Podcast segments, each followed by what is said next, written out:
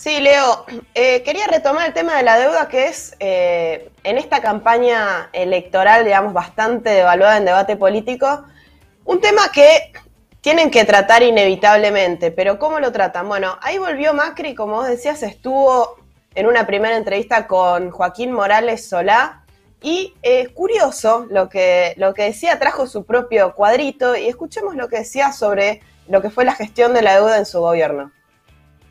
El fondo no vino a hacer un negocio, vino a ayudar a la Argentina. Nos prestó un crédito para qué? Para que paguemos las deudas que estaban venciendo y que ya no nos querían renovar los bancos por el miedo a que volviese el kirchnerismo. Entonces, cuando uno mira la deuda argentina antes del crédito del fondo y el día que me fui, es la misma deuda. Con lo cual, para aquellos que dicen se fugaron la plata, se la llevaron los amigos de Macri, la deuda fue la misma. No es que debimos 50 mil millones más, es exactamente la misma.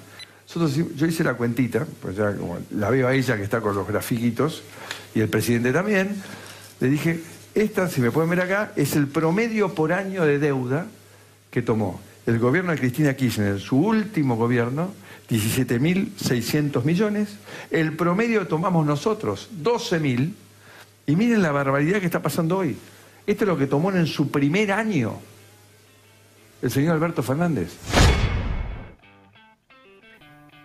Bueno, ahí lo pudimos ver a, Mauricio Macri eh, defendiéndose, creando su propio relato sobre el problema de la deuda, ¿no? Y hay dos cosas, no sé si ustedes pudieron reparar.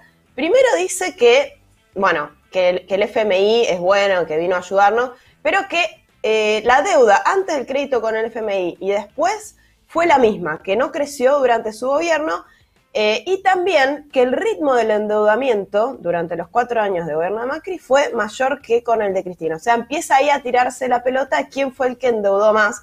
Yo conseguí el grafiquito para pasar rápidamente. La verdad que es un gráfico que presentó... Ese es el de Macri. Ese es el de Macri, eh, que contabiliza lo que quiere, eh, realmente no, pasa ninguna prueba, ahora vamos a ver los números oficiales, ¿no? Pero no hay mucho más que decir sobre eso. Eh, él dice, ¿a qué, ¿a qué viene, digamos, básicamente este relato de Macri? ¿no? A intentar generar un relato en el cual en su gobierno no hubo ningún problema con la deuda, ¿no? No hubo ninguna entrega al imperialismo, con el FMI no pasó nada. Ahí ya tenemos una primera negación del problema. Con Macri la deuda subió 82.400 millones de dólares, es una de, los, de las subas de endeudamiento más aceleradas de la historia, y se pagaron alrededor de 76.000 millones de dólares netos. O sea, subió eso, subió del, stock previo de deuda. 82.400 millones sobre lo que ya existía como endeudamiento en Argentina. Claro, y se pagó también deuda, no es que solamente se endeudó, ¿no? Eh, esto viene en respuesta, y este es el segundo gráfico que yo quería presentar, o la, o la segunda postal, digamos, ¿no? de este debate sobre la deuda, que es eh, lo que viene planteando Cristina Fernández de Kirchner, ¿no? Que viene siendo la portavoz del relato oficial, lógicamente, porque también se trata de defender lo que fue su gestión eh, alrededor de la deuda, ¿no? En, una, en la declaración virtual que hizo hace un mes sobre eh, la causa del memorándum, también había presentado un cuadrito y eh, veamos lo que decía en ese momento Cristina Fernández. Esto es cuando Esto es cuando Néstor recibió el gobierno. En el año 2004 debíamos el 116% del Producto Bruto Interno. La Argentina debía un producto y cuarto más, un producto y cuarto más de lo que producía. Este es el 2015, cuando termina nuestro gobierno, el 10 de diciembre del 2015, 37,4 solamente del PBI. Bueno, ahí eh, también, antes, antes de pasar ese gráfico, lo que decía Cristina es que bajó ¿no? la deuda eh, en relación al, PBI durante su gobierno eh, y también, por si quedaba alguna duda de lo que es su relato, él ella complementaba ese cuadro hace unos días en un acto también de campaña con Victoria Tolosa Paz, decía que Macri eh, les había dejado una montaña de deuda y que se iban a tener que hacer cargo, escuchen bien, del muerto que les dejaron, ¿no? Esto había dicho. Acá hay una segunda negación, quiero refutar algunas cuestiones también de lo que plantea Cristina Fernández. Lo que no dice en ese cuadrito es que el costo de esa estrategia, ¿no? De desendeudamiento fue haberle pagado 200 mil millones, más de 200 mil millones de dólares a los acreedores, incluidos el Fondo Monetario Internacional, eh, que es una enorme sangría de recursos, una deuda que tiene un origen fraudulento en la dictadura, ¿no?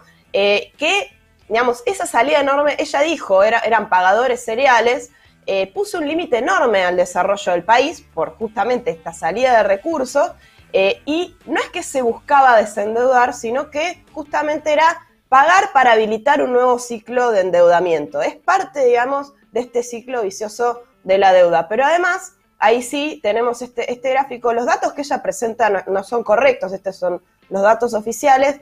La deuda en relación al PBI los últimos años de su gobierno subió y la deuda en términos absolutos no paró de crecer a pesar de todo lo que se pagó en el gobierno de Cristina. O sea, subió Sí. Las, las dos cuestiones eh, durante el gobierno entonces de, Cristina Fernández, eh, los dos valores que vos estás tomando consideraron un, aumento, ¿no? Respecto del PBI y respecto del monto total de deuda.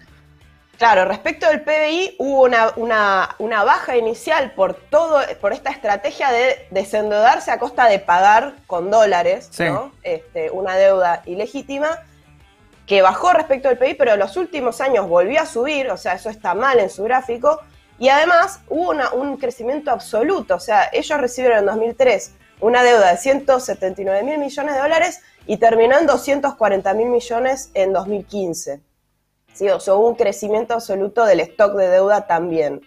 Eh, esto, digamos, para finalizar rápidamente, eh, otro que estuvo metiéndose en el debate de la deuda fue el propio Alberto Fernández, que con todo esto del Olivos Gate, este, la foto ¿no? Em, del cumpleaños de Fabiola en Olivos, eh, salió a pedir perdón, pero dijo, nunca me van a tener que escuchar pedir disculpas porque me arrodillé ante el Fondo Monetario Internacional y endeudé a generaciones de argentinos. Esta es una tercera negación del problema de la deuda porque lo que están haciendo ahora es renegociar con el FMI y en los hechos es tomar un nuevo, un nuevo endeudamiento a 10 años validando la deuda eh, fraudulenta de Macri, ¿no? que ya sabemos que se utilizó para financiar la fuga de capitales y para eh, garantizar el pago a los acreedores externos. ¿no? Entonces, eh, de esa manera sí es una nueva toma de endeudamiento y la realidad es que lo de que no le van a tener que pedir perdón por arrodillarse ante el FMI, uno tiene que pensar, bueno, y la hipoteca que queda, ¿no? que buscan siempre pagar con el ajuste sobre las espaldas de los trabajadores de alguna manera todos se pasan la pelota, ¿no? Nadie se hace cargo de, que endeudaron, pagaron y nos siguieron hundiendo, ¿no? Esto cada uno cumplió su rol en este de la deuda donde estamos eh, y yo decía negacionista de deuda. No solo de la responsabilidad uno, respetando ese problema, por el, estamos, te estamos escuchando un toque cortado, Lu. Sí, claro. vamos de vuelta. Eh, vamos de vuelta. Em, la negacionista de la deuda, en esa parte. Lo, que, lo que quería meter era que todos se pasan la pelota. Eso, eh, eso, la responsabilidad de la deuda y que eh, ninguno plantea el problema profundo, que es la deuda como un mecanismo de saqueo este, y de dependencia hacia nuestro país que nos impide crecer, digamos, y que esta cuestión de desendeudarse pagando para volver a endeudarse eh, no es la solución ¿no? al problema. Y que, y que es un mecanismo, digamos, o sea, que, se mantiene vigente, ¿no? Porque creo que está eso, está, está eso detrás también, o sea, en, en, la, en la posición al menos de, Cristina Fernández y de Alberto, que se ubican del otro lado, ¿no? Es decir, Macri endeudó, nosotros desendeudamos para eh, mejorar las condiciones de crecimiento de Argentina y todo, eh, lo que nunca entra en el esquema eh, el problema de que aunque pagues, la deuda sigue afectando directamente eh, y definiendo mucho la política económica. Sí, o, que sea solamente meramente discursivo decir FMI malo, malo, malo, cuando seguís pagando, como vos decís, pero entonces para, para, para pagar la deuda no hay grieta, como decías vos, Lucía, salvo... Para, pagar la deuda no hay grieta, todos se, se patean la pelota de, digamos, de, de quién tuvo la responsabilidad, pero cuando vos le vas a preguntar, y bueno, ¿y qué hacemos con la deuda? Todos los espacios políticos, salvo el Frente de Izquierda, ¿no? Y la izquierda en general, eh, plantean que hay que renegociar con el FMI y seguir pagando. O sea, ahí no hay una grieta, como vos decías, Tom.